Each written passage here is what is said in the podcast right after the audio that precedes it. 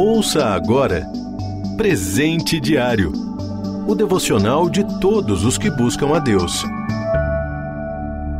Hoje é 27 de novembro. O título de hoje é Fugir. Leitura bíblica, Gênesis capítulo 39, do versículo 1 ao 11. Versículo-chave: Fuja dos desejos malignos da juventude. Segunda carta a Timóteo, capítulo 2, parte A do versículo 22. Existem certas situações das quais devemos fugir por causa da aparência do mal, e isso é uma ordem do Senhor. Está na primeira carta aos Tessalonicenses, capítulo 5, versículo 22. Esta aparência do mal em si não é um pecado, isto é, desobediência a Deus mas por causa do bom exemplo que um cristão deve dar diante das pessoas, pode ser necessário fugir até mesmo nessas horas. Por isso, precisamos ter sabedoria espiritual para discernir as ciladas do inimigo e nos afastar delas sempre. Esse discernimento só vem pela leitura constante da Bíblia, para conhecermos mais e mais os mandamentos de Deus que são todos para o nosso bem.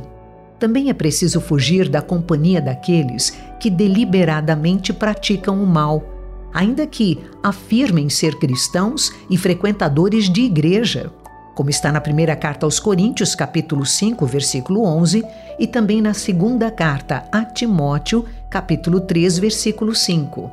A palavra de Deus sabiamente nos alerta as más companhias corrompem os bons costumes. Está na primeira carta aos Coríntios, capítulo 15, versículo 33. Na leitura de hoje, José estava numa situação bastante delicada. Como ele tinha uma boa aparência, a esposa de seu patrão o assediava sempre. Ele se esquivava porque não queria trair a confiança de seu patrão nem pecar contra seu Deus.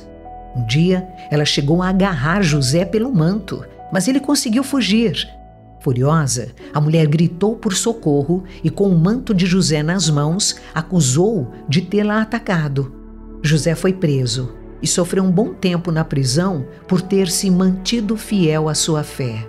No versículo destacado, Paulo aconselha Timóteo a fugir dos desejos da mocidade. Existem tentações muito fortes, das quais devemos fugir. Os jovens têm seus desejos aflorados, mas os adultos também têm suas tentações. Para cortar o mal pela raiz, é preciso vigiar já nossos pensamentos, porque é neles que começa o impulso à ação do pecado, e focá-los no Senhor e em Sua palavra.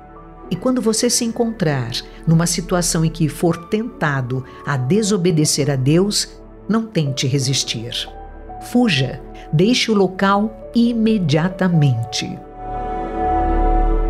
Como pode o jovem manter pura a sua conduta? Vivendo de acordo com a tua palavra. Salmo 119, versículo 9.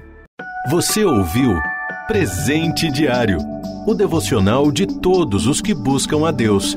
Acesse transmundial.org.br. Adquira já o seu devocional de todos os dias. Acesse loja.transmundial.org.br.